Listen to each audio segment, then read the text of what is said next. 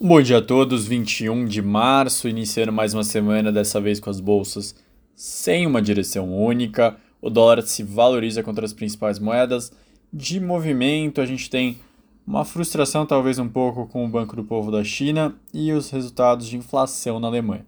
Vamos primeiro para a China. O Banco do Povo então deixou inalterado as taxas de juros depois do governo sinalizar que daria mais estímulos nas últimas semanas. Então, boa parte do mercado ficou um pouco frustrado, taxa de um ano permaneceu em 3,70 e a de 5 anos ou mais em 4,60. Na Alemanha, a Destats, equivalente ao IBGE do Brasil, trouxe que o índice de preço ao produtor, o PPI, acelerou de 25% na comparação anual para 25,9% em fevereiro. Só contra janeiro subiu 1,4% e, considerando os custos de energia, eles subiram 68% na comparação anual. Se você tirar os custos de energia, o avanço anual teria sido de 12,4%, mostrando o quanto esse item tem impactado a inflação na região. Trazendo aqui para o Brasil, a Agência Nacional de Transportes Terrestres, a ANTT, divulgou a nova tabela com valores atualizados de pisos mínimos do frete de transporte rodoviário de cargas. A alíquota aplicada gerou uma variação de 11% a 14%, aí você vai mexendo tipo de carga, número de eixos de veículo, vai modificando cada um desses.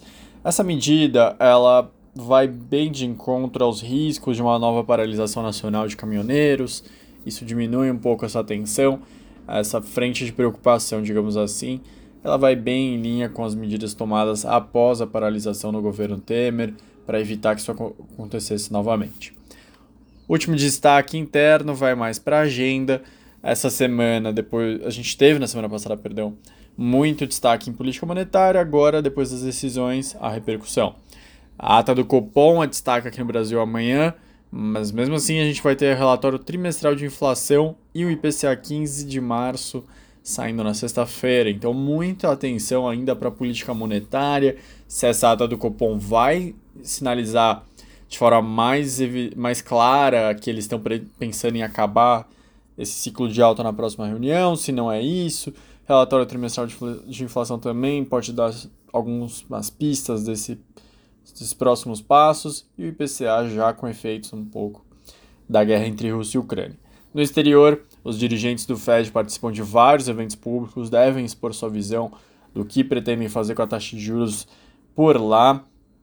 Na parte de indicadores, inflação ao produtor e consumidor do Reino Unido, confiança do consumidor na zona do euro e PMIs preliminares em boa parte do mundo sendo divulgados. Esses PMIs são bem importantes, eles trazem já o primeiro efeito da guerra na confiança de vários empresários, no que, que eles estão identificando, se eles ficaram mais preocupados com a situação atual e menos com as expectativas ou mais preocupados com tudo. Tá certo? Essa foi a introdução da semana. Eu me despeço de vocês e me encontro até sexta-feira. Então, uma boa semana para todos e até mais.